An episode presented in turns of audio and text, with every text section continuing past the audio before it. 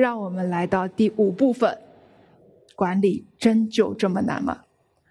今年你在哪一刻觉得管理怎么这么难？那一刻发生了什么？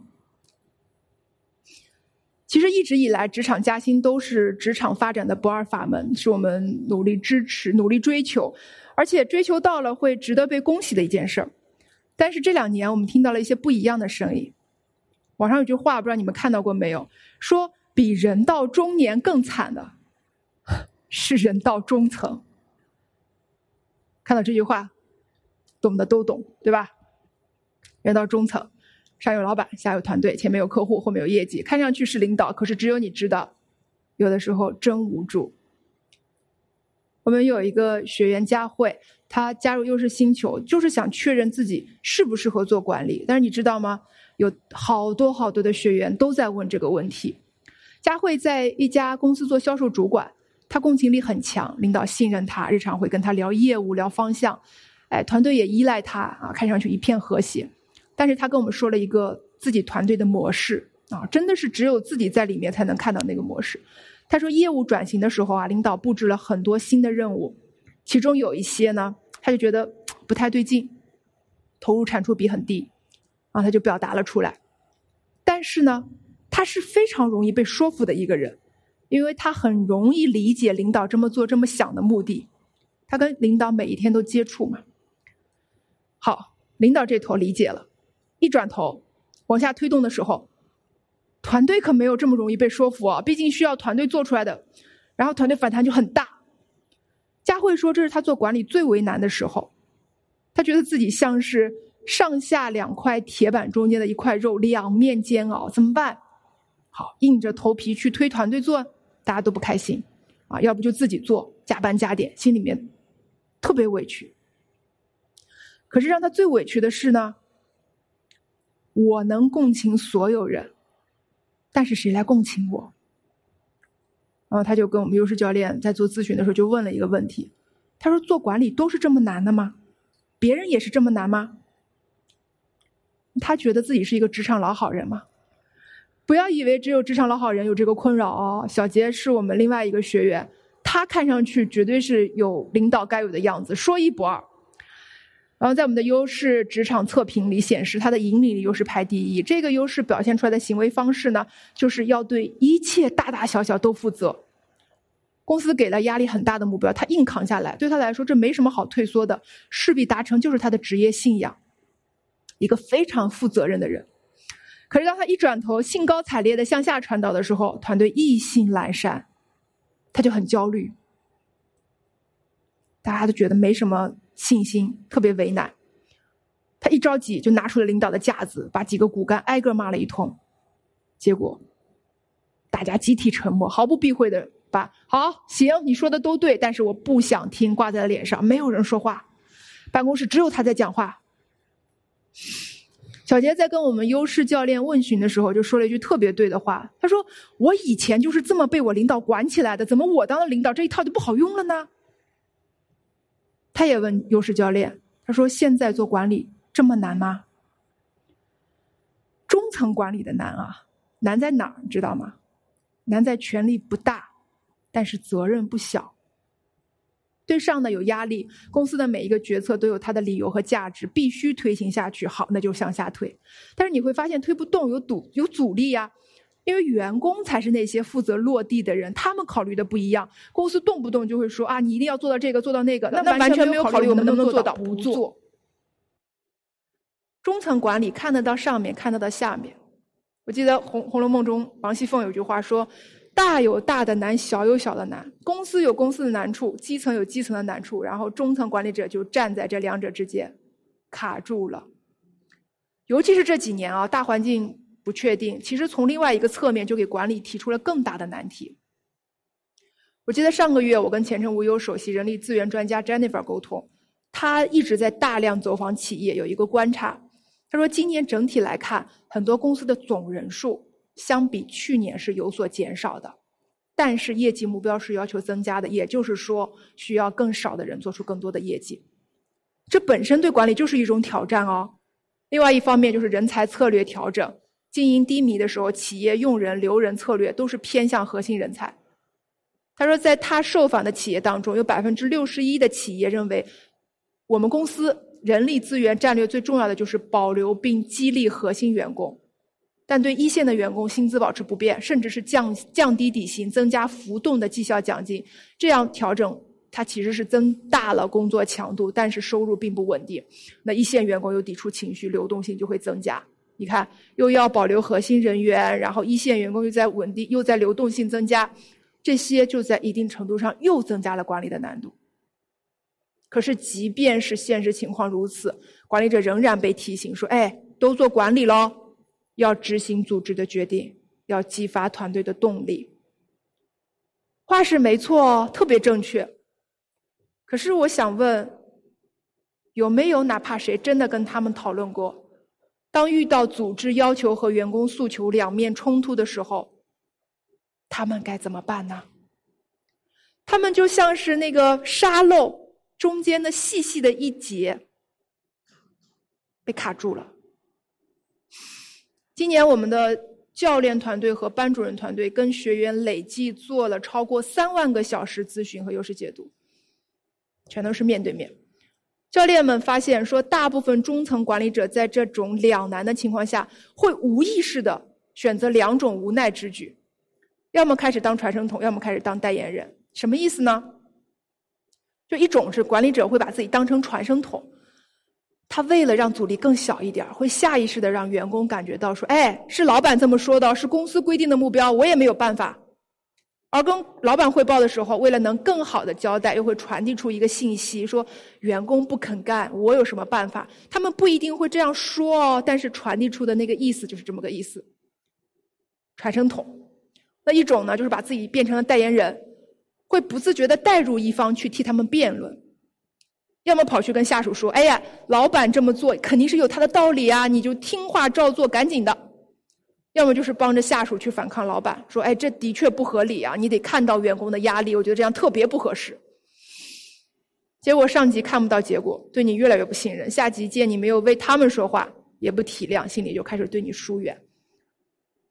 其实我们都是在解决问题，可是这个解决方案让两边都不落好，让我们原本就不容易的管理工作难上加难。我们有一个学员在集团做 HR 副总裁，他说了一个特别形象的话，他说：“我自己都清楚，在员工心里我代表的就是公司，但是我在跟老板对业务的时候，老板说：‘哎，你别整天搞得自己跟民意代表似的，行不行？’他说每次这种时候，我自己都不理解我自己，我到底是图什么呢？”我听到他这样讲的时候，我觉得有一点孤独，是不是？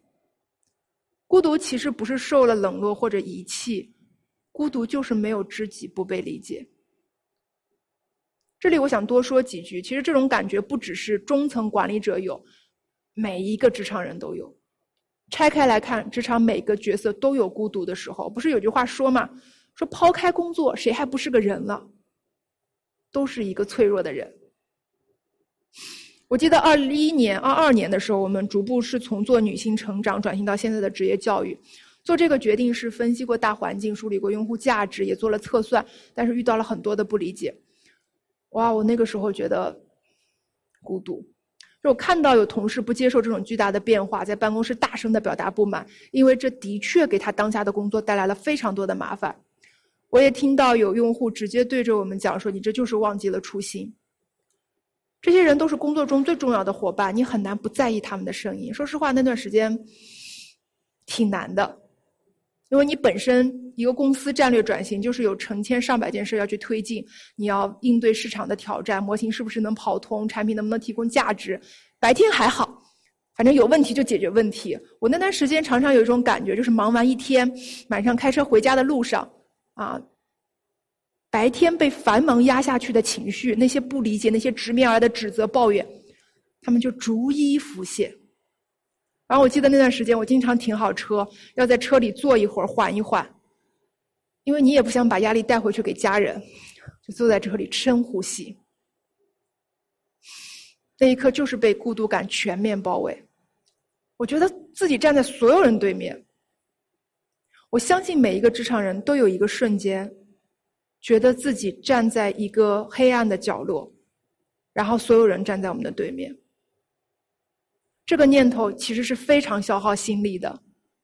而我们又知道，在职场，其实，在生活中也一样，最后靠的不是体力，靠的就是心力。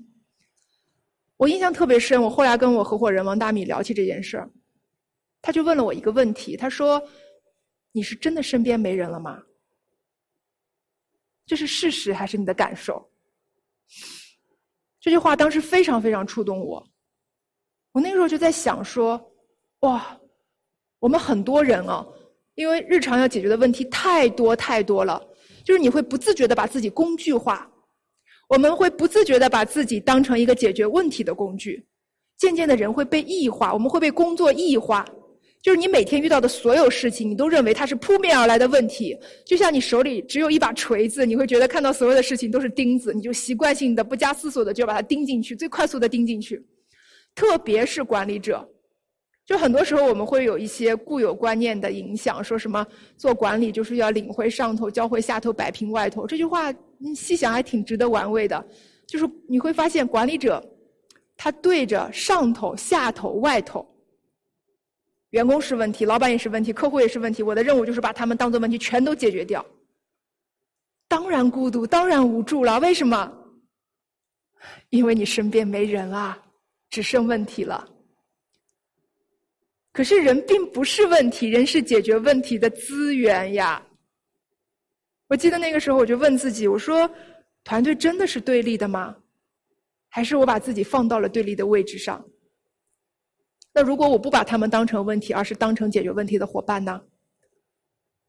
我今年去上过一个课，课上老师就在问说：改变人生的是什么？我也想问问大家，你们觉得改变人生的是什么？很多人会觉得改变人生的是那么一两件重大的事儿，对吧？文学作品里都说，是那件事情改变了他的人生轨迹。其实不是，重大的事情发生的几率太小了。改变人生的是发生频率最多的事儿。那什么是我们一生中发生频率最多的事儿？是念头啊。我们一天会产生大量的念头，念头引发了情绪，情绪产生了行为，一个个行为累积变成了一个人的模式，模式的总和，一个人模式的总和就是一个人的命运。改变念头，不夸张的说，是在改变命运。你当然可以紧锁眉头，把他们都当做问题、对立、冲突，一个个解决；你也可以选择跟他们站在一起，共同去面对问题。当时那个转念，它有点像是给紧绷的大脑松了松土。我那个时候就感觉土松了，啊，空气就进来了，一点点的雨水和阳光也进来了，他们带来了一部分的生命力。黄永玉老先生，今年去世的黄永玉老先生，我们特意摘选了他的一句话，他说：“心底，我们心底有不信任的基础太深太深了。”以至于我们辜负了太多的好意，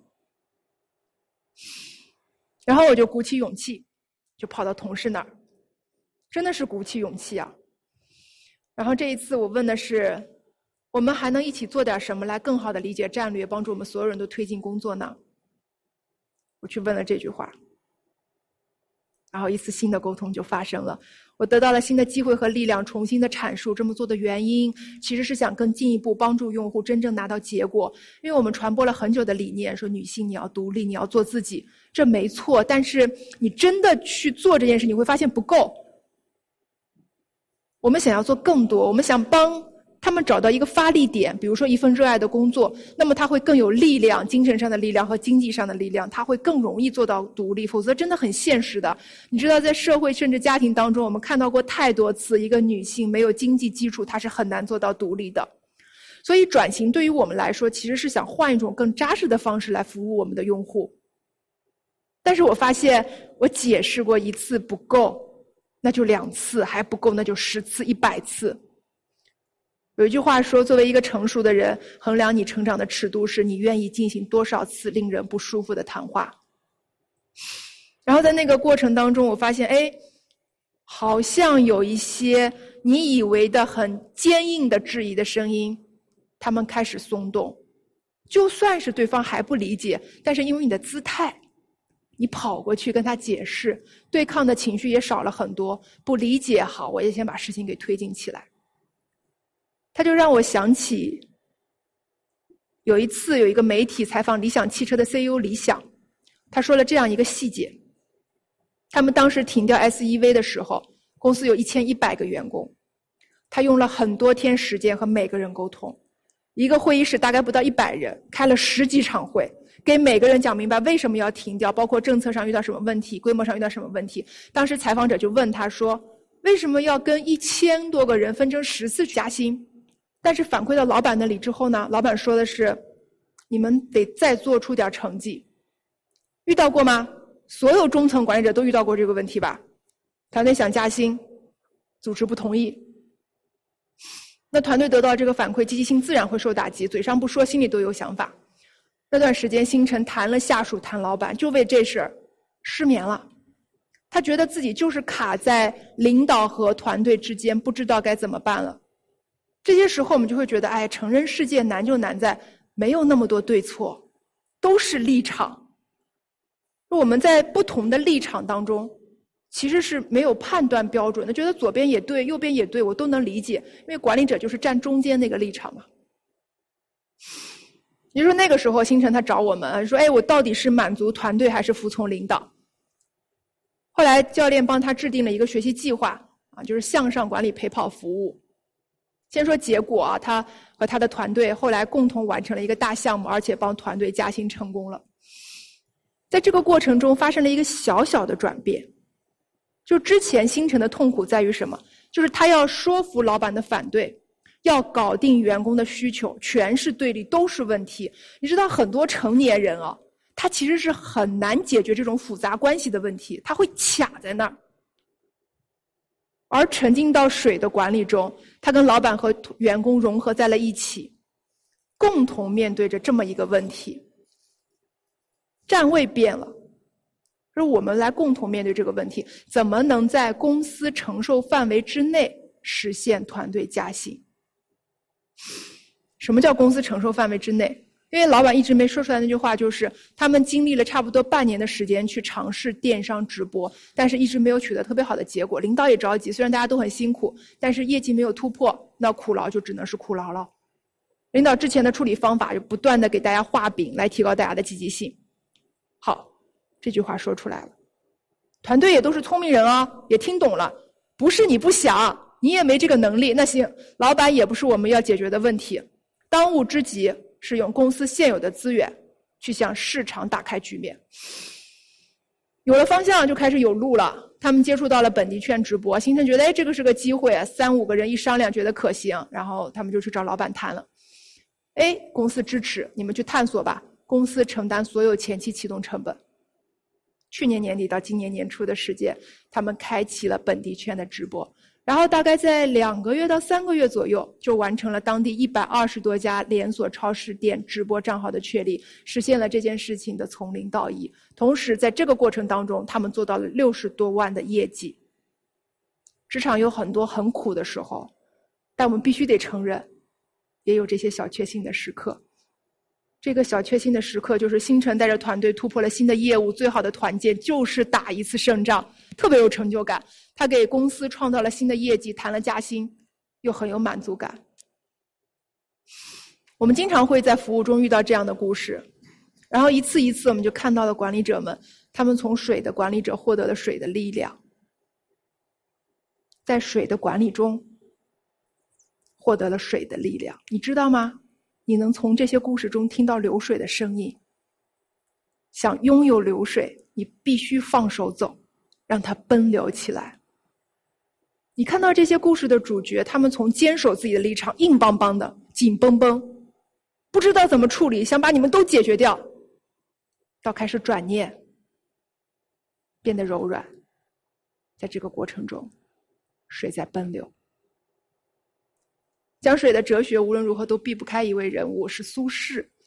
我有一位朋友水姐，这些年一直在研究苏轼，出相关的书。他跟我聊苏轼给他的启发，其中之一就是水的哲学。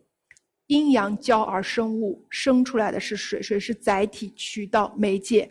阴阳永远在变动，生活不是对立的、坚硬的，终究是动态的、融合的，人终究是柔软的。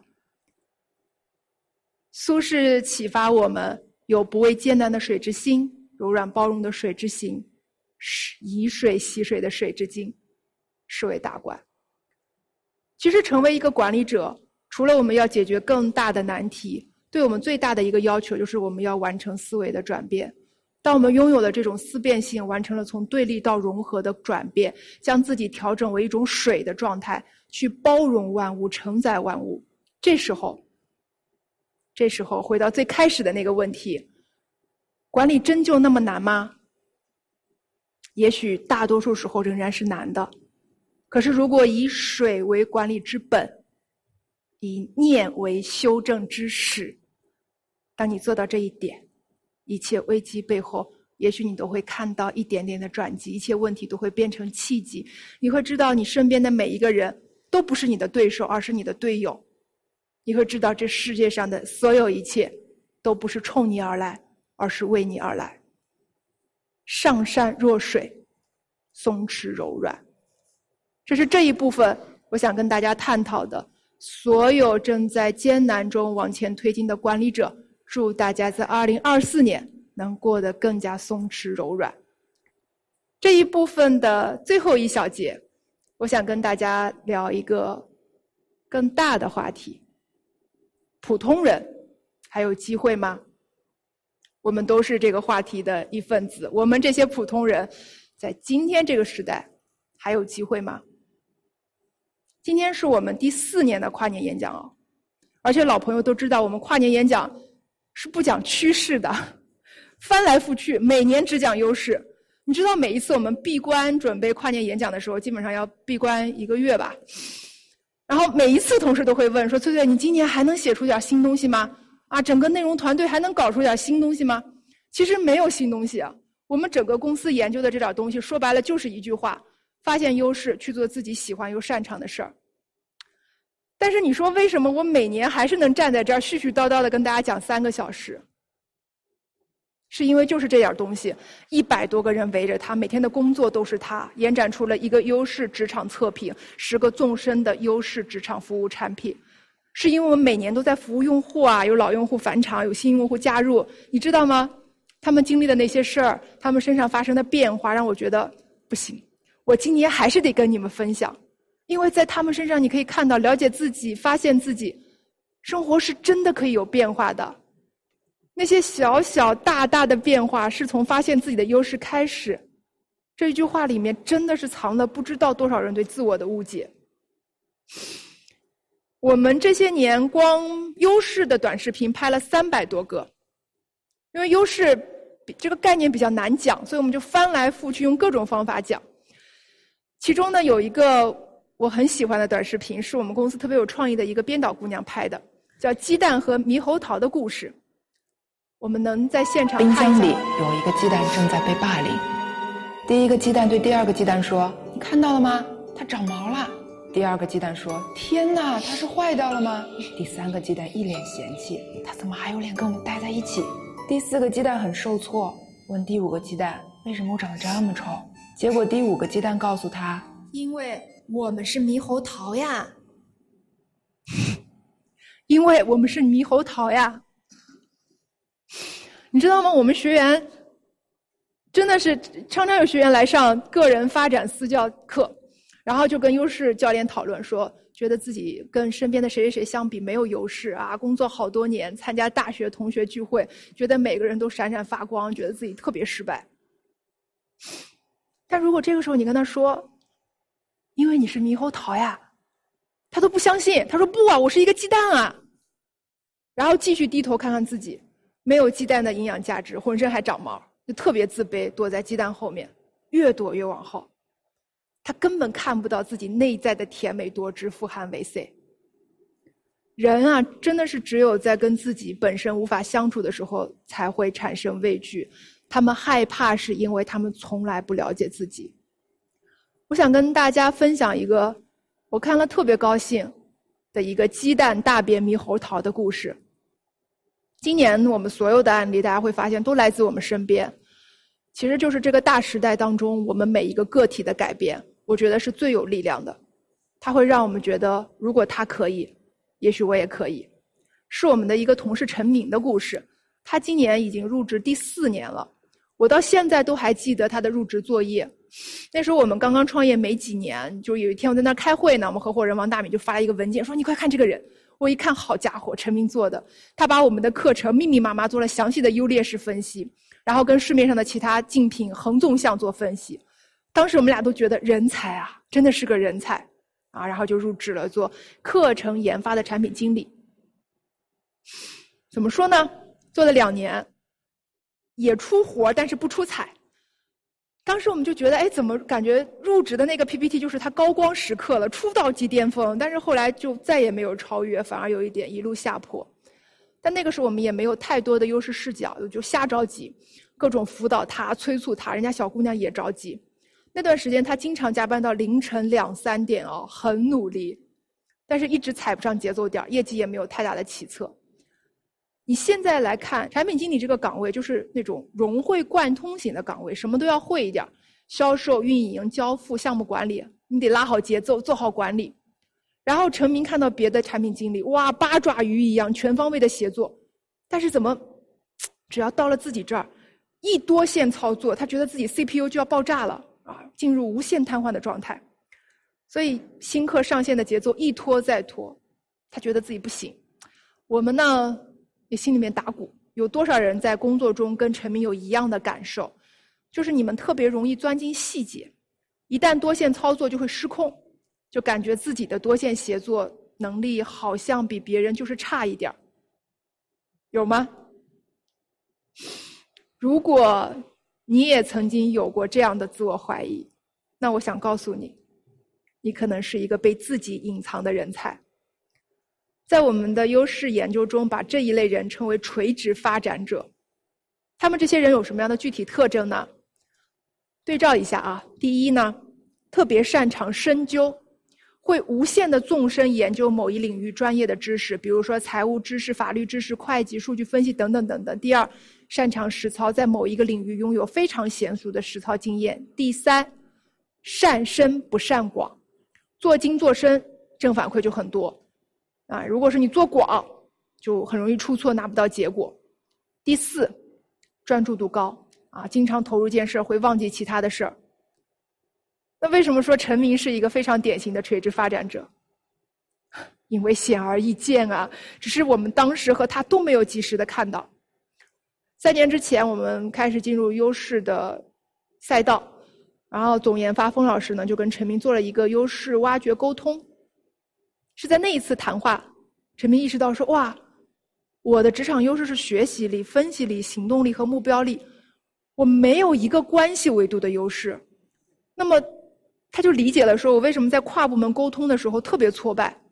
因为做产品经理，你要各种沟通协调，啊，遇到对方拒绝的时候，陈明就觉得自己没有办法了。啊，课程急着上线，需要设计做一张海报，没有办法去催促别人，就会宕机。”不知道用什么语言去催促别人，有的时候就太硬，有的时候又太软。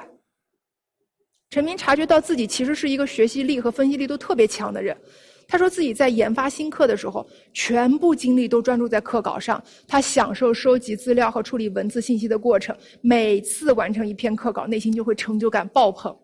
因此呢，他经常会在课稿上投入太多的时间，忘了其他上线时间啊，等等等等各种重大节点。他是一个非常典型的垂直发展人才，他不适合在综合协作岗位上死磕。你看，我们虽然自己研究优势，但是我们也承认，我们没有时时刻刻都做到优势视角。它不是意愿问题，它是能力问题。就我们在固有的短板视角里、标准化视角里活了三十多年，特别容易陷入偏执性信念。就我们特别习惯把别人，其实把自己也一样，就是我们往一个又一个标准化的壳子里套。但是好在现在工作的每一天，我们都在提醒自己：发现了你的优势吗？发挥好了你的优势吗？真的从知道到做到了吗？也就是那一次沟通之后，陈明完成了转岗，现在他是我们优质中心一位非常重要的研究员。不到两年的时间，他已经和我们专业的研究团队搭建了一套属于我们优势星球自己的行业职业体系库。其实，在去年的跨年上，我也给大家展示过，今年这个体系已经更加完善。我们总共研究的职业超过了一千三百个，行业超过了一百四十个，是公司战略转型下的重大突破。同样突破的是陈明现在的状态。他说，之前做产品经理的时候啊，是一种什么感觉呢？特别忙，但是越忙越挫败，就忙了一堆事儿，产品也没卖好。现在做研究员呢，也忙。但是越忙越带劲，他每次想着说：“哎，能给职业方向迷茫的用户提供更多精准的信息，他就能进入心流状态。不知不觉一天就过完了，下班了。”他说：“以前下了班什么都不想做，白天太内耗了，耗掉了所有的精力。现在下班之后健身，半年瘦了十斤。我们这些旁观者最直观的感受是什么？”我们就觉得啊，大家不都是说工作是会让人变丑吗？可是他明明肉眼可见的在变好看呀。陈明说了一句话，我还挺感触的。他说：“以前啊，认为做自己就是要突破自己，现在认识到，做自己就是要首先回归自己。不是有那么一句话吗？玫瑰之所以成为玫瑰，是因为它就是玫瑰本身，是前天经地义的自己。”回归自己的一个必要条件，就是把自己放到合适的位置上。我们有四十二万的职场优势测评和四千多个咨询案例的支持，然后陈明和他的团队在今年又推进了一个研究成果，叫优岗匹配的职业罗盘图。你输入相对应的优势，在罗盘图中就会自动可以匹配对应的岗位。如果你去输入垂直发展者，你会发现适合的工作岗位有会计、薪酬专员、医生、后端开发工程师、售前工程师、平面设计师、数据分析师等等等等。如果你正在对的位置上，我相信你能感觉到，你的工作角色能成就、加强你的优势。如果你在没有那么合适的位置上，你会感觉到在被消耗，它在限制你的优势。我讲到这儿，估计你也已经联想到自己了，或者是想到了团队中的某一个伙伴。哎，他是垂直发展者吗？他有在自己合适的位置上吗？我有在合适的位置上吗？上个月我跟一个职场博主连麦，他就问我，他说：“哎，翠翠，你能用一句话说清楚优势星球到底在干嘛吗？”我说：“我们想帮每个人找到老天赏你的那口饭。”老天赏了每个人一口饭啊！每个人都有自己的天生优势，都有自己来到这个世界上要实现的价值。但是很多时候，我们死死盯住别人手里的那碗饭。在找对自己的位置之前，陈明也无比羡慕那些优秀的产品经理们，看着他们八面玲珑，他心里就暗想：哇，真是老天赏饭吃啊！现在他终于踏踏实实吃自己碗里那口饭了。但是有趣的是。此时此刻，有另外一些人正在盯着臣民们手里的那碗饭，他们好羡慕这些专注又专业的人啊。然后反观自己，就觉得很普通，没有什么特别能拿得出手的优势。梦瑶是我们的一位学员，他工作这些年，从小组长到主管、副经理，你看他的简历是要为他鼓掌的，啊，你去看他的脸，愁眉苦脸。他说：“我心里很虚啊，我感觉这些年没有在领域上纵深耕耘，我觉得自己没有核心竞争力。”然后你就会问他说：“那你为什么会取得今天的成绩呢？”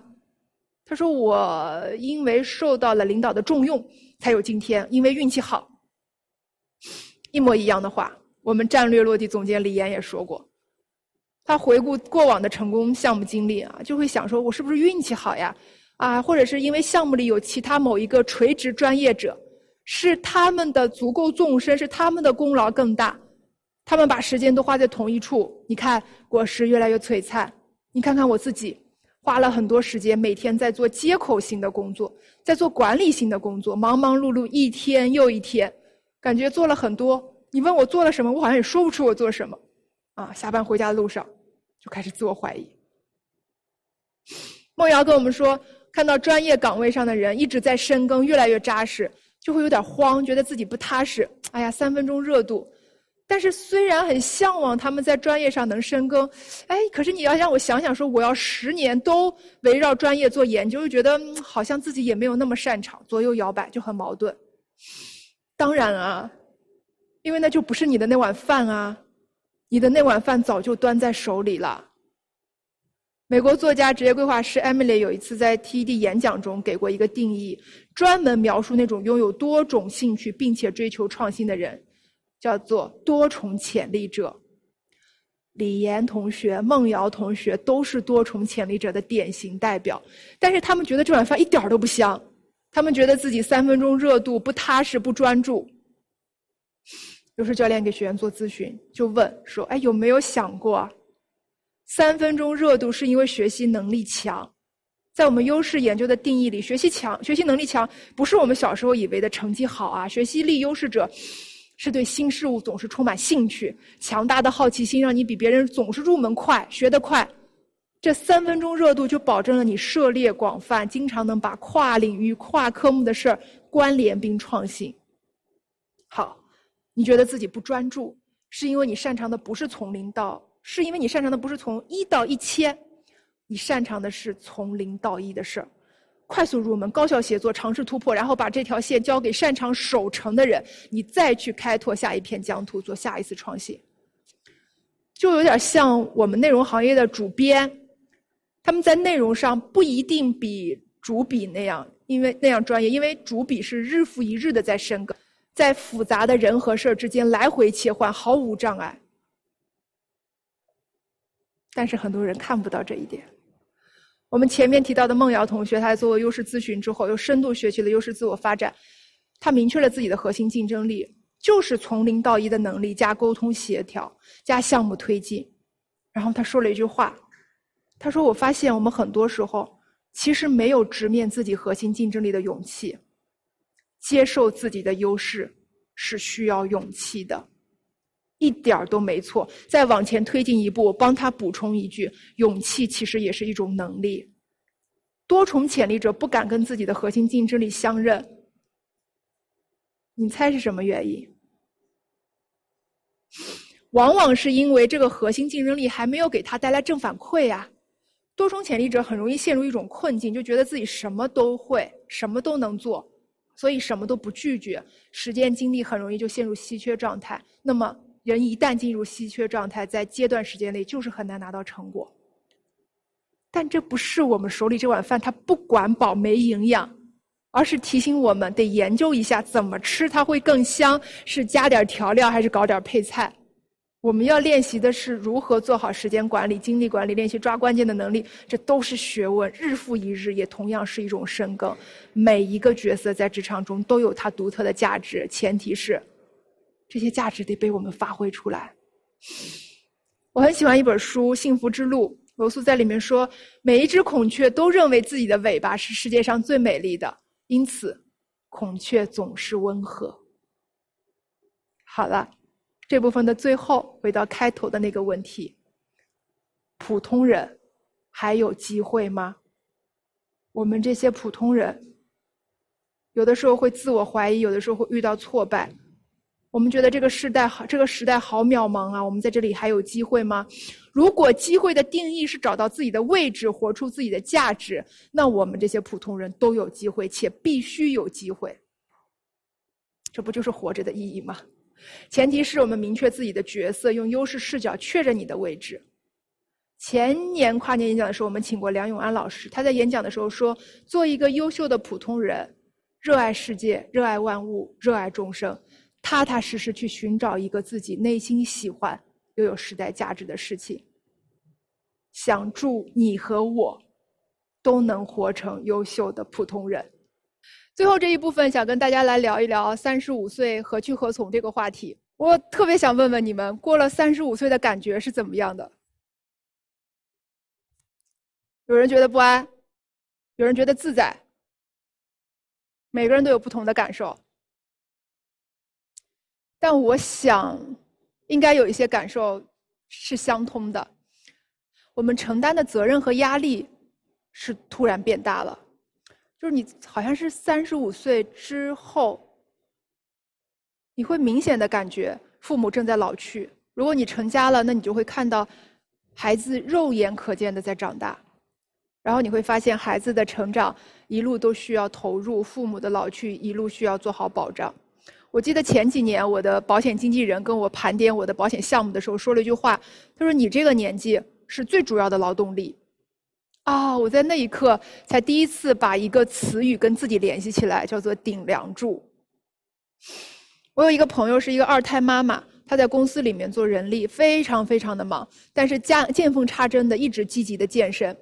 她跟我说：“她说其实我不是像别人以为那样的，说我自律啊，保持身材啊，外貌焦虑啊。”她说就一个原因，因为我不能生病。四个老人，两个孩子，每天一睁眼，我跟我老公就是那根柱子。我不知道你们有没有这种感觉，就是责任和压力它是在增加的，但是相对应的，我们在这个社会上的选择看上去是在减少的。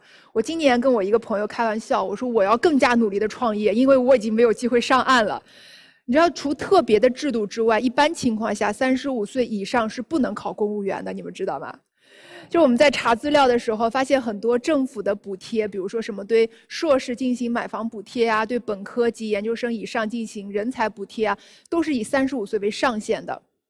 我之前看到过一个数据，是四川大学的一位教授，他说，呃，他是以上海和成都的三十万份招聘广告为样本，发现上海八成以上、成都七成以上的社会职位都要求应聘者年龄在三十五岁以下。就我们或多或少都能感觉到，三十五岁之后，职场常规的选择、可争取的机会都在变少。你就会觉得，本该是年富力强、大干一番的时候，怎么突然走着走着一抬头，路就看不到了呢？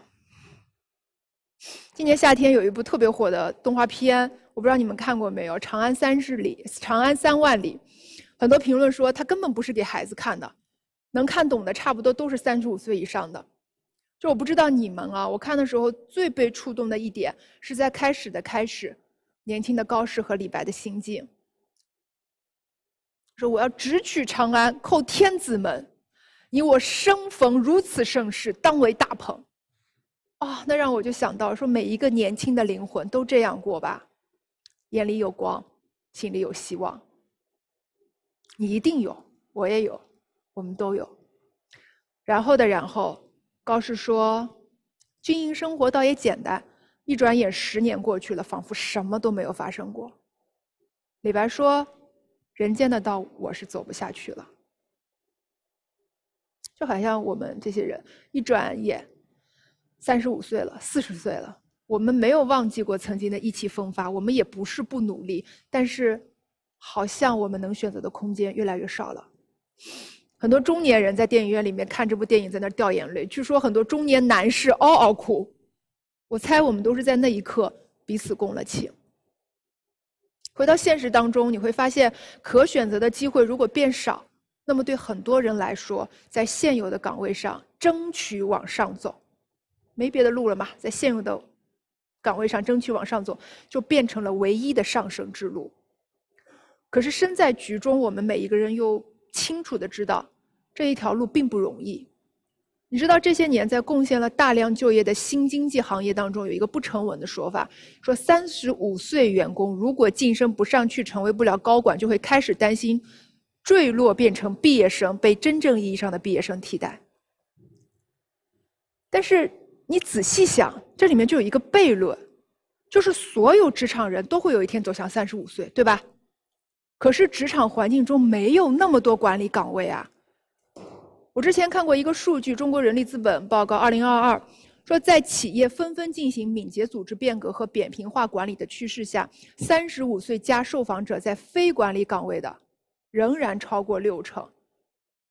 如果35岁成为不了高管，就会有稳定性的风险，那么这必定就会是35岁加职场人的巨大压力。而且几乎无解啊！因为上升的通道在某一刻就是会突然缩窄的，这就是三十五岁的一方面的困局，升不上去。但是在我们的观察当中呢，另外一方面，这几年三十五岁的很多职场人，他都还不是升不升职的问题，做不做管理的问题，他是三十五岁加的时候被迫要跳槽，被迫要跳槽。这一年来找我们做职业规划或者是求职陪跑的，大多数都是类似情况。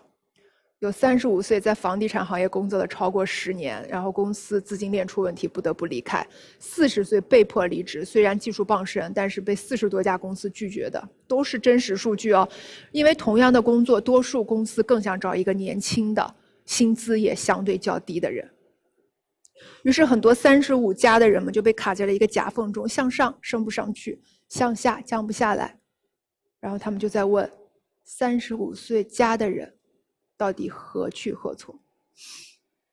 这可能就是我们说的中年危机吧。可是，在这一年当中，我们内部多次反复讨论一个问题：到底什么是上向上，什么是向下？从初级到中层到高管，这就是我们唯一的向上吗？从金领到蓝领，这就是一定是向下吗？工作真的就是只有从低到高这样线性的吗？我们要不要重新定义一次工作的秩序？也许你会发现，这个时代的工作可能并没有绝对意义的向上或者向下。前程无忧在二零二三典范雇主评选的时候给了一个数据，说普遍承受全球需求疲软、竞争加剧、人力成本居高不下等各种内外部的压力，有百分之五十一的企业表示在今年面临了比上一年更大的挑战。但是你看到。有四成的雇主表示，今年是好过去年的哦。其中，能源、化工、材料、酒店、旅游、快销和零售行业的雇主最为乐观。你再仔细去观察，这些行业的多数岗位是我们曾经以为的向下，好像曾经我们以为的向下，在此时此刻，有可能是社会趋势的向上。以前进车间曾经是我们的避而不选。但是这几年以汽车业为代表，已经全面转向智能化，在工厂内部，大数据、云计算以及人工智能等新兴技术都在被用于生产制造端。以前以为只有在大厂办公室才是技术人才，现在在大型工厂也能接触到高精尖技术哦。有没有一种可能，制造业已经不是过去的制造业，服务业也不是过去的服务业了？我们很多单身的女性朋友告诉我说，现在他们的生活幸福指数是由可以在线预约的互联网维修师傅带来的。又有多少在工厂中辛在工作中辛苦一天，然后拖着疲惫的身体回到家的职场妈妈，她们推开家门一瞬间的幸福，不是老公给的，不是孩子给的，是家政阿姨给的。还有在几年前，我们根本就想象不到快递员、外卖员、家政阿姨、网约车司机在我们的生活中有多重要。你知道这几年我去医院就诊，最大的幸福感来自一个岗位，叫做陪诊师。我购买的那个商业保险会提供对应的陪诊师，然后每次我跟着他在医院的楼上下跑，我都忍不住感慨：我说你这个工作的要求啊，不比一个项目经理的要求要低。我不知道大家是不是了解陪诊师这个岗位。我们去医院，最头大的就是取号、做检查、拿报告，各个科室、化验室来回跑，晕头转向。对我们而言呢，就是已经搞不清楚了。那对老人更甚，所以陪诊师这个岗位就是这样应运而生的。听上去没什么技术含量，对不对？就跑腿嘛。你乍一听就觉得他肯定是职业阶层的向下。其实真的不是真正了解，你可能会发现，你以为的职业阶层的向下，反而是技能要求上的向上。他需要掌握基础的医学专业知识，需要熟悉路线流程，在一些大城市要对各大医院的布局和流程都熟悉，要规划路线、事先踩点，还得懂时间管理。如果病人同时开出多个检查项目，先做哪个后做哪个，怎么更高效？需要沟通能力，跟护士、医生各个渠道的工作人员打交道。你可能没有意识到的是，还有一个价值。陪诊师陪诊师对病人来说还有情绪价值的意义，因为本身生病就会带来一些疼痛、孤独或者是焦躁。陪诊师如果能恰到其分的倾听、宽慰，对一个因为各种原因没有人陪去医院的人来说，简直就是亲人。类似的岗位还有育儿嫂，需要专业的月嫂证、育婴师资格证，一些高学历者会单独再去学习儿童心理学专业早教知识。这都要求一个人有极强的学习能力哦。日常要处理跟雇主之间的相处，啊，也需要一个人有沟通能力和情绪管理能力。这些对一个人的综合能力要求，绝对不低于办公室白领。就像聂聂宁聂宁老师在《论蓝领中产阶级的成长》中说的，在科技进步、知识不断更新的环境中，也许再过若干年，不会有人再以旧的眼光看人了。那时候说这个人是蓝领，那个人是白领，意义不大了。当人们都在计算机旁边工作的时候，你能区分谁是白领，谁是蓝领吗？在现在和未来，如果还是一味的遵循固有的社会观念，认为体力劳动不如脑力劳动体面，那么限制我们的就不是社会变化，而是我们自身的观念了。今年我看梁永安老师的一个访谈，他说因为工作关系，他经常坐火车，啊，中国高铁已经修了四万公里，他每一次在路上过每一个隧道、每一个桥梁，都会感慨：那么多隧道谁建的？都是普通的技术员啊，工地上的各种基础工作，其实每一个人都有他特别丰富的价值。这四亿蓝领劳动者群体是中国经济最坚硬的基石，社会是无数差异性力量的汇聚。所以，如果我们不再一味的以固有的好坏贵贱为判断标准，而是回归到一件事儿，就是我在做的这件事儿有没有让我的生命更丰盈。如果顾客失去了我，他是不是会有一点点的失去感？我们的职业自由度就会随之开阔起来。讲到这儿，我突然想起了一个人，我身边的一个人，我公公，他今年七十三岁了。他年轻的时候做的是一份非常体面的工作，单位里的宣传处，啊，他的领导退休的时候就跟他说：“哎，小峰。”你就安安稳稳看报纸，别多做事儿，多做多错，很舒服。但我公公说，他从来没有真正融入过那样的工作环境，自始至终他最喜欢的就是动手，是技能性工作。家庭条件不好的时候，他跟我婆婆两个人自己动手做沙发。后来家庭条件好了，他也是自己设计装修房子。我以前公司的年轻同事家里装修，也要拉着我公公去做参考。前几年呢，他就搬进了养老社区。其他人都是拎包入住，他倒好，自己装修了房间。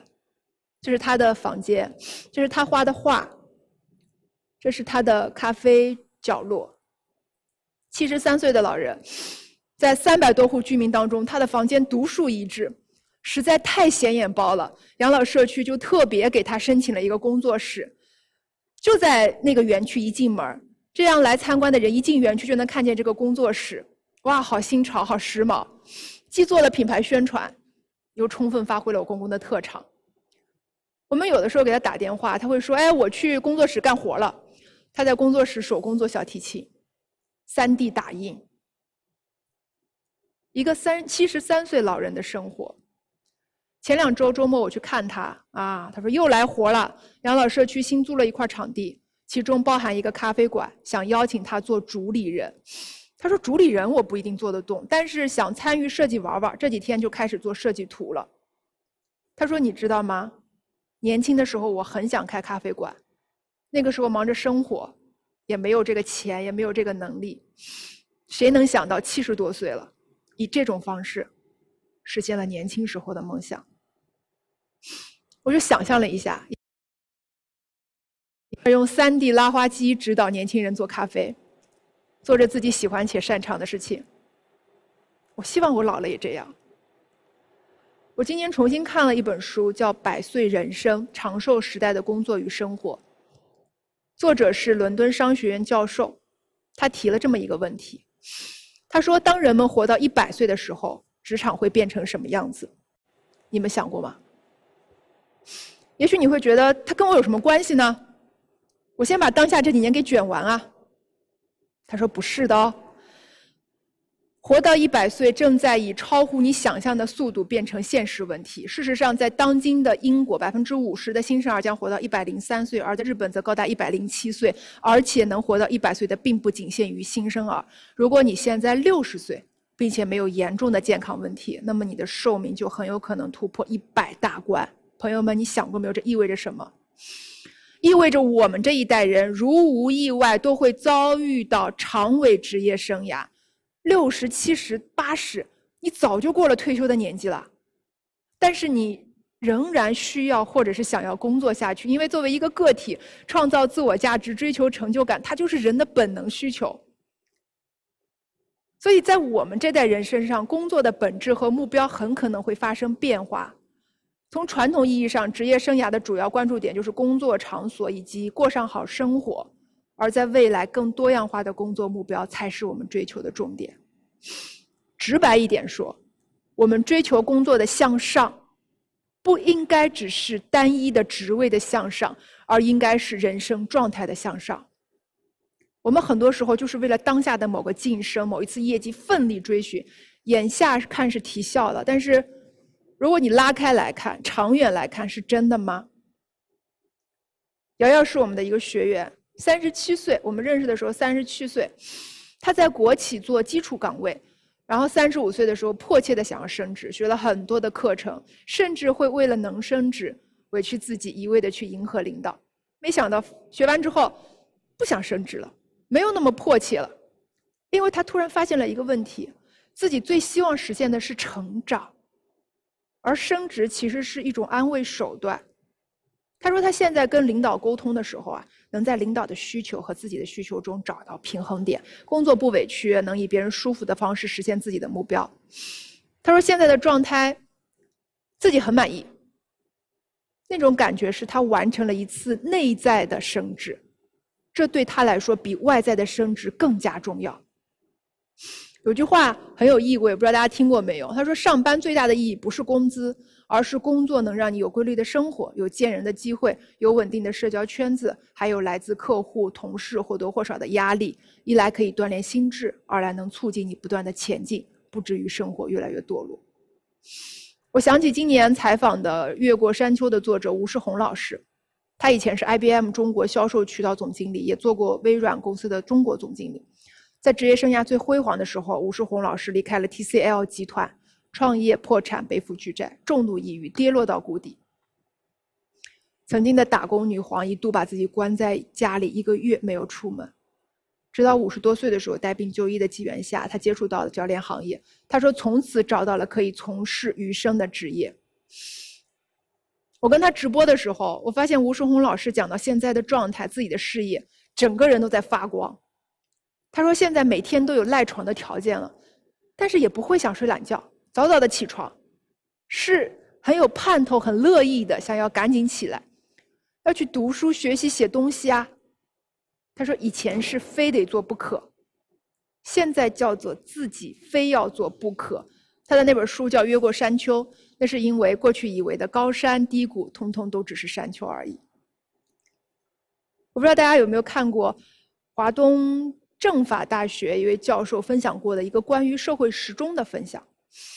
他说：“三十而立的焦虑，是因为我们有一个潜在的社会时钟，在我们的念头里、认知里，他要求每一个人按照固定的节奏、固定的人生模板去过差不多的人生。”在单轨思维主导的环境下，人人都是焦虑的，最终卷成功的永远是少数，大部分人体会到的更多是卷的伤害，是不是很像我们大多数时候的职场状态？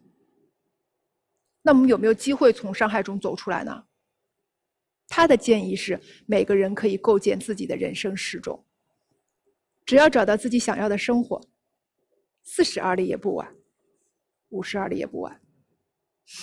上个周末，我跟我公公，我们坐在室外，阳光照着，一边喝茶。他忽然说：“现在老了，体力不行了，但是从某一方面，现在的状态可能比年轻的时候还要好。”他说的时候是带着一些惊讶的，我特别能共情到他的惊讶，其实就是一个人对人生时钟的惊讶。他们这代人，其实我们这代人很多时候也一样。觉得人生是线性的，只能向上，一味向前，在一定年纪拼搏完，退休，然后就等着衰老了。但不管是我公公，还是吴世红老师，又或者是我们的学员瑶瑶，他们在不同的年纪都从单一的线性人生中跳脱了出来。这一跳，可能要花经年累月，可能要经历跌宕起伏，但是这一跳。就到了更高的维度，他们看到了一幅景象：世界是旷野，不是轨道。今年去世的米兰昆德拉先生有一句话：“那咱们往哪儿走啊？往前走啊！哪儿是钱啊？”我对您透露一个大秘密，这是人类最古老的玩笑。往哪儿走，都是往前走。所以回到最开头的那个问题：三十五岁加的职场人何去何从？如果能抛弃向下难兼容的执念，不被单一的向上卡住，往哪儿走都是向前走。这是三十五岁加我们想要探讨的话题。然后就来到了今年年度分享的最后一部分。时间真的是一丁点儿都不停留啊！那么最后一部分终于到了。每年这个时候呢，到了年底结束分享，其实对我们整个团队来说，就意味着这一年我们以一种自我探索的方式扎扎实实的结束了。咱们再见面就是二零二四年了，最后一点点时间，想聊聊看二零二四年咱们怎么能过得更好。如果别人都在关心你跑得快不快，我们想关心你活得好不好。活得好就有力气跑得快一点，哪怕你不想跑得快，只要活得好。也值了，不是吗？前面聊的七个关键问题，关于活得好，我觉得还有一个关键词，我甚至觉得它是活下去、活得好一个最重要的因素，叫做保护心力。因为这几年的变动实在是太大了。我记得今年年初，经济学家何帆老师表达过一个观察，他说我们原来熟悉的经济周期，短则三年，长则十年，现在变成了按月来算周期了。我我之前在网上看了一个段子，说我们刚刚学会了那句话，说时代的一粒沙落在每个人头上就是一座山，然后时代说来，我给你表演一个沙尘暴，扑面而来，心酸的好笑。其实就是这个时代变动太大了，所以你也能从一个侧面了解为什么我们这些年情绪啊、心理啊，都或多或少会有一些不太好的时候。因为对安全和稳定的渴望是写在每一个人的基因里啊。那你的变动越频繁越剧烈，这就非常挑战一个人的心理承受能力和调节能力。所以，对情绪、压力、挫折等各个负面事件的应对能力就会显得尤为重要。但是话说回来，哪怕不是这几年，每一个人一生中其实都会遇到或大或小的困难，对吧？有些过不去，反复在一种模式中纠缠。但是有些人过去了，而且在困难中感觉重生。其实这种面对困难和挑战时能够保持积极心态和动力的能力，就是心力。这不是一个新的概念啊！不是之前有一句话，北宋欧阳修曾经说过：“说万事以心为本，唯有心志而力不能折。”梁启超的一句话：“天下万事为心而已，心力所至，为无所不能。”只是这个这个概念被很多人忽视了，我们更关注技巧、经验、聪明、能干，我们忽略了一个人的心力是一个底层支持。很多时候的放弃并不是不想要，而是要不起了，我要不动了，就是心力不足。我之前看到著名美学家、教育家朱光潜老师，他针对心力不足有一个特别形象的说法，叫做“精神破产了”，是不是很形象？精神破产，那精神破产怎么办呢？救急破产需根据两条经济学上的原理：第一是新的节流，第二是新的开源。我们就来用最后的十五分钟聊聊这两个话题。什么是新的节流？就是建立跟自己很深很深的链接，确定自己的擅长与喜欢，然后你就会明确自己的主线。不在无关的事上纠缠，这就是节流啊！需要你向很深很深的深处看向自己。讲到心力，今年好像无论如何都避不开一个人——蔡磊先生。大家知道蔡磊先生吗？二零一九年九月份，他被确诊为渐冻症，医生跟他比了一个大概二十厘米的距离，说之前你的人生已经过了十九厘米，最后的一厘米是你余下的人生。在这之前，他是京东集团财务副总裁，职场上的拼命三郎。我们比较熟悉的人生剧本啊，是一个人在生病之后认清了人生的意义，放慢脚步。蔡磊先生的人生剧本是开始了加速跑。九月确诊，十一月他就成立了公司，开始走上突破渐冻症的路。他有一本书叫《相信》，里面有一句话，他说：“拳击场上，裁判只倒数十秒，数到一，你必须重新站起来，继续打下一个回合。”到今天为止，不到四年的时间，他做的事情包括但不限于成立专做渐冻症药物研发的投资公司，建立动物实验基地和渐冻症患者数据平台，搭建系统加快临床验证，建立公益基金会，推动药物研发，在全国开展患者治疗办法的调研等等等等。说实话，一个完全健康的人效率也不会比这个更高了，因为这是一件几乎没有人成功过的事，路上布满了各种各样的失败。我印象最深的两个细节是，二零二一年的时候，他为了筹款，他发起了第二次冰桶挑战。家人们就担心对他的身体有损害，极力说服他不要参加，他还是站出来接受了冰桶挑战，是因为他希望自己发起的活动能真正让别人看到决心。可是对他来说，比那桶冰从头降下来还要冷的是，总捐款额只有两百万，其中一百九十万是朋友和病友们的捐款。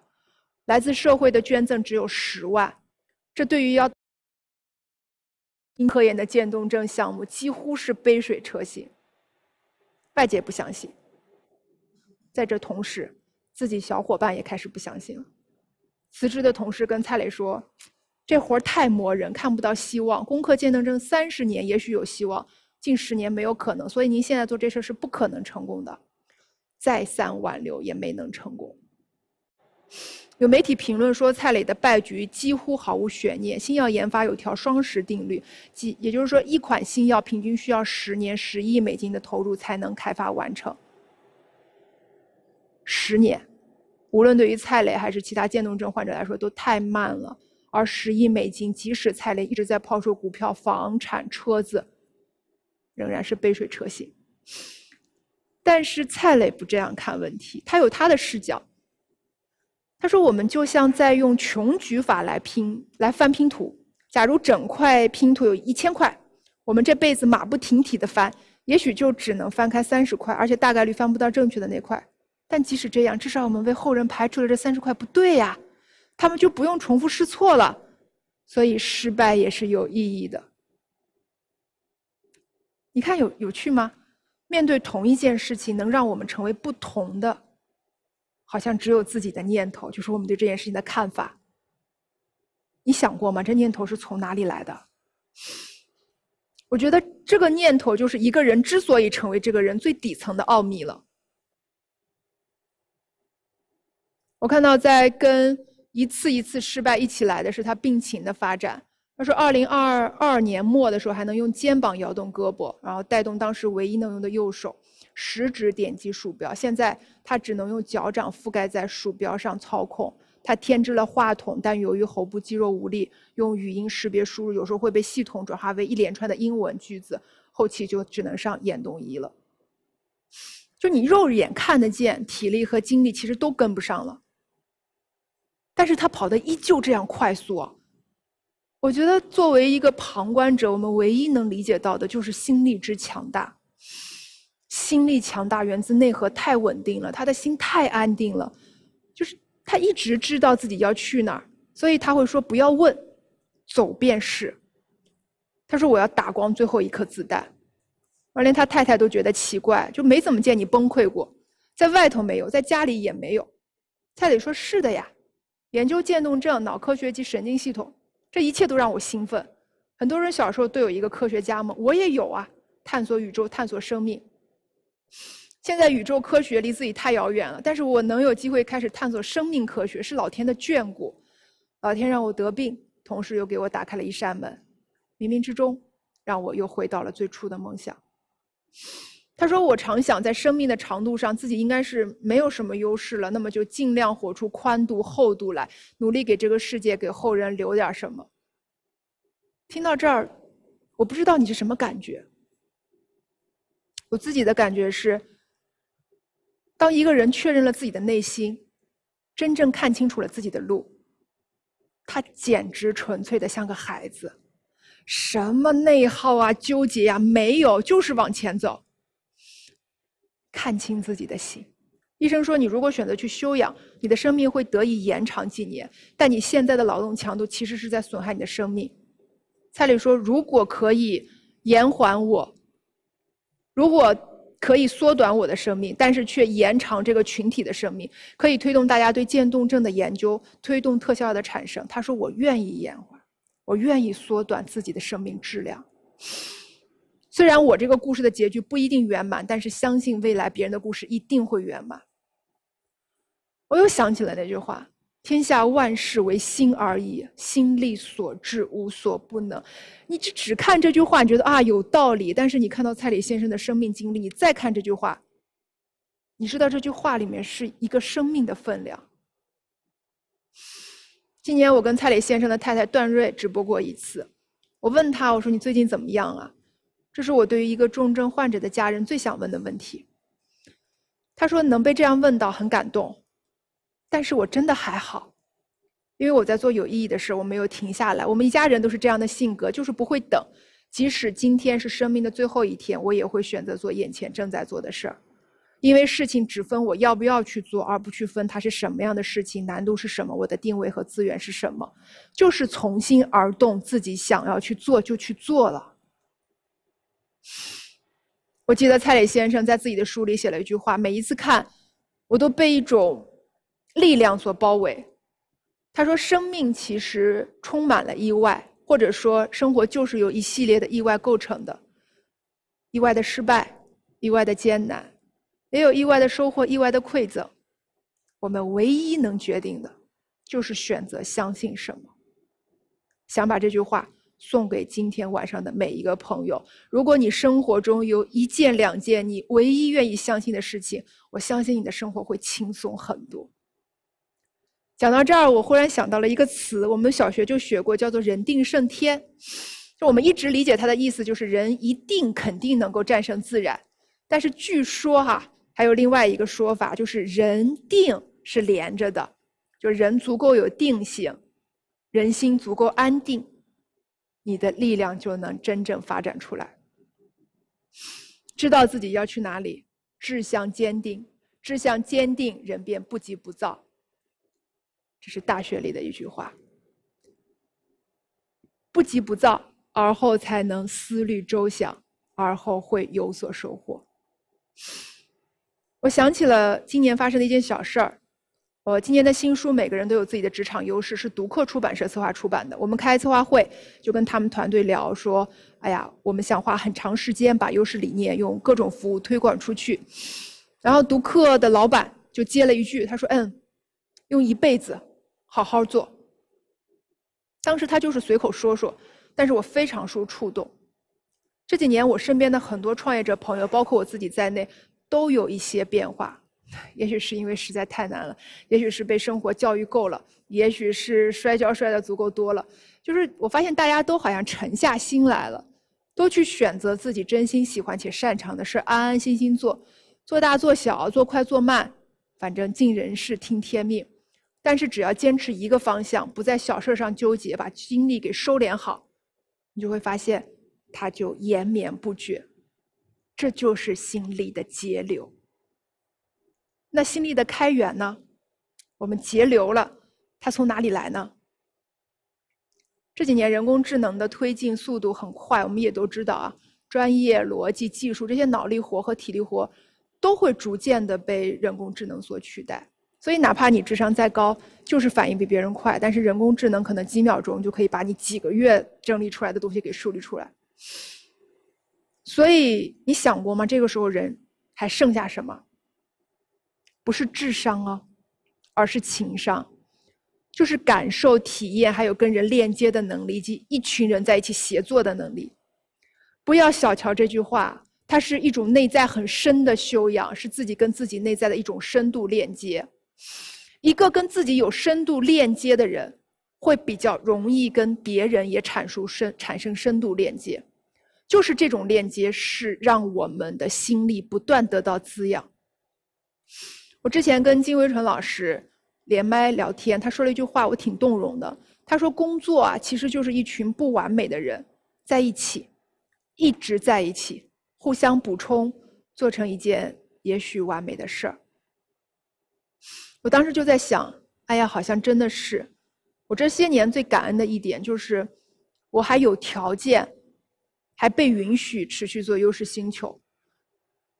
就做这件事来说，其实它也不容易，但是它对我来说就意味着一群人在一起，我们的团队，我们所有学员通过优势这个链接，共同在对抗这个时代的虚无。我们准准备这次年度分享的时候，整理资料，发现各个业务单元累计一对一跟学员的辅导解读优势时间达到了三万个小时。我一开始看到这个数据也没什么反应，然后同事跟我说：“你知道这意味着什么吗？这意味着如果是一个人一天二十四小时不眠不休的分享优势理念，他要分享三年。这些一遍又一遍的重复里，是一个又一个不同生命的生长。”虽然我们现在在做的是个人成长，但是比起成长，我更喜欢“生长”这个词儿。就像一株植物一般，经历的雨水啊、暴晒啊，都被我们转化成养分，肆意的生长，长成生命本来的样子。在这一个一个生命的生长当中，我们看到了自己作为爸爸妈妈的生长。我们有一个小骑士，兼职班主任。他一直特别要强，什么都要做到最好。后来他做妈妈了，养了一个可爱的小孩。所有的妈妈都一样，看着那个小孩，会觉得这是上天送来的礼物。但是这份礼物上一年级的时候，给小七出了一个难题：小朋友不写作业，就是不爱写。每周有两三天都被留在学校，所有的孩子都走了，就自己的孩子被留在那儿。小七就站在门口等，啊，被老师叫去谈话。礼物就变成了一个巨大的挑战，所有辅导过孩子写作业的家长，此时此刻都懂啊。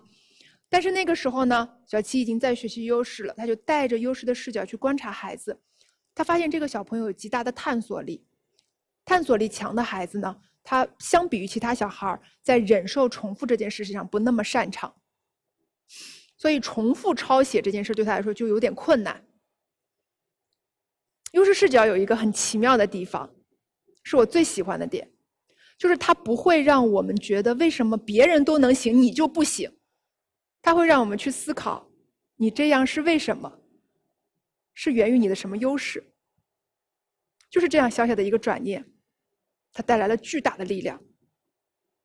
它消除了很多的阻力，它让人和人从对立站到了一起。然后你猜小七干了什么？他跑去跟老师沟通。跟老师聊说这个孩子他有什么什么样的特质，然后他给孩子买了本练习册，别人重复抄写的时候，他的孩子可以通过练习册达到同样的目的。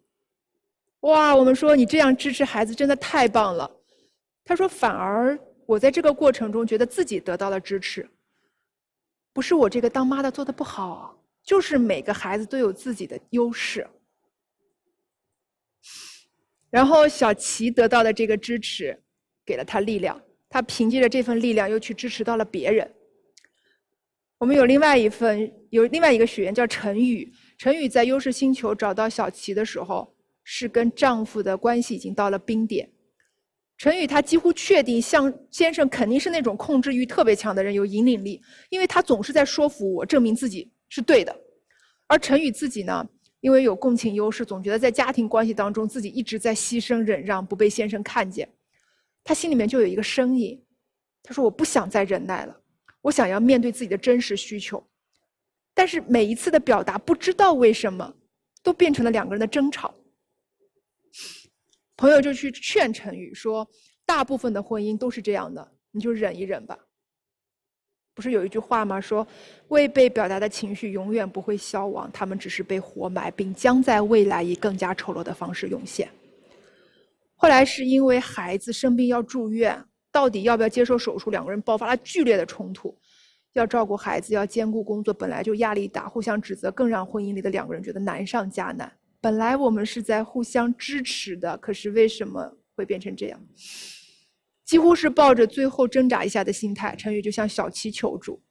小七是他那期训练营的班主任，就跟他，他们夫妻两个人做了对谈，也不复杂，就是。通过优势视角帮助他们重新看看对方，让小让陈宇最意外的是，先生竟然也有共情力。他他一开始不想相信，他觉得怎么可能？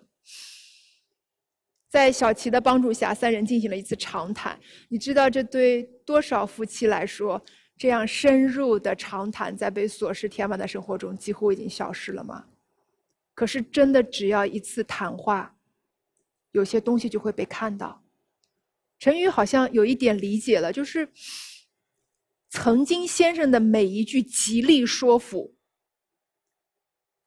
可能不是为了想要控制我，而是他在表达需求，他也想被我看见和认同。他说：“就像我自己一样。”他说：“我们两个人像是被关在了婚姻关系里，我们对着彼此大声的呼喊，希望对方看见自己。我只看见自己在婚姻关系中那么孤独。”他说：“我现在也看到了，我们有相同的孤独。这样一个小小的视角转换，两个人从那么远到这么近，凑近了就看到的就更多了啊！然后发现先生的另外一个优势是交往力。”要优势是我们面对这个世界的思考方式和行为方式。孩子生病着急，他的第一反应和行为方式就是到处跟朋友打听。朋友热心推荐，他就信任朋友，想多试试。而陈宇呢，他还有一个优势叫分析力优势，他凡事都相信数据，相信逻辑。那你用什么方式来证明你朋友推荐的医生就是最好的？每个人都在用自己擅长的方式，努力的想要做一个好爸爸、好妈妈。为这个家庭尽自己能尽的力，但是因为我们看不懂对方，这也就罢了。我们甚至觉得对方是错的，是很差劲的。当一个人擅长的方式被最亲密的人指责为不靠谱，爱会凝固，支持我们努力下去的心力就会消散。力量对抗力量，蔑视对抗蔑视，而爱只会与爱相随。他们从感到孤独到感到被理解，人啊。任何人都是这样，一旦被理解，就会又有不知道从哪里出来的力气了。我们陪着几万名学员走了一年、两年、三年、四年，一次次通过优势看到的人和人之间在慢慢的靠近。我们看到职场中那个孤立无援的人，他不敢跟领导争取，不敢跟同事说不，他在冲突面前步步退让，一个人加班，一个人委屈。后来他给优势训练营的班主任写了一封长长的信。他说：“我在优势星球发现我不是孤独奇怪的人。当我情绪上头的时候，我开始学着梳理自己的念头；当我不敢争取的时候，你们鼓励我只管去做。也就是这几个月的时间，同事觉察到了我的改变，觉得我状态变好了，领导开始在大家面前肯定我。